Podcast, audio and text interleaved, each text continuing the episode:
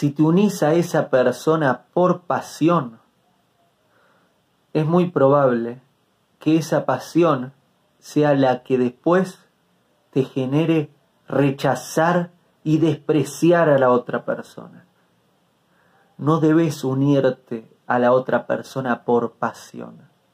¿Sabes por qué debes unirte al otro? Porque es tu pareja, porque es tu otra mitad, porque ambos se reconocen, somos quienes nos complementamos.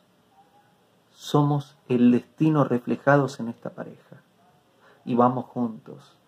Ahora bien, si no te estás uniendo a la otra persona porque es tu pareja, y estás siendo completamente y únicamente guiado por lujuria y pasión, es quizás posible que se unan y es muy probable que luego se separen y esa pasión sea la que te provoque despreciarlo, despreciarla, rechazarlo, rechazarla.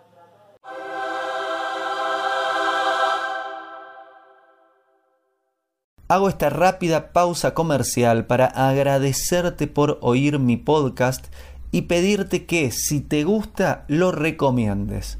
Si te gustaría adquirir alguno de mis libros, podés encontrarlos en su formato físico y digital en Amazon y en su formato audio en Audible.